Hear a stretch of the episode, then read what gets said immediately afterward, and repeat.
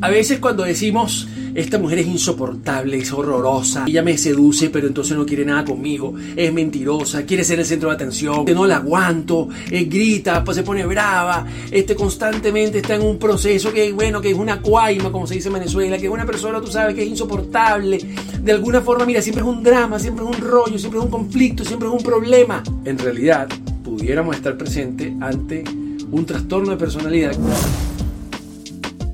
se llama trastorno histriónico de la personalidad. Así que ten mucho cuidado cuando juzgas a la gente o juzgas a las mujeres, de repente estás tildándola de cosas muy negativas, cuando en realidad de repente estamos hablando de un problema emocional que tiene cura, que puede ser tratado y que no tiene que ser ni puede ser juzgado.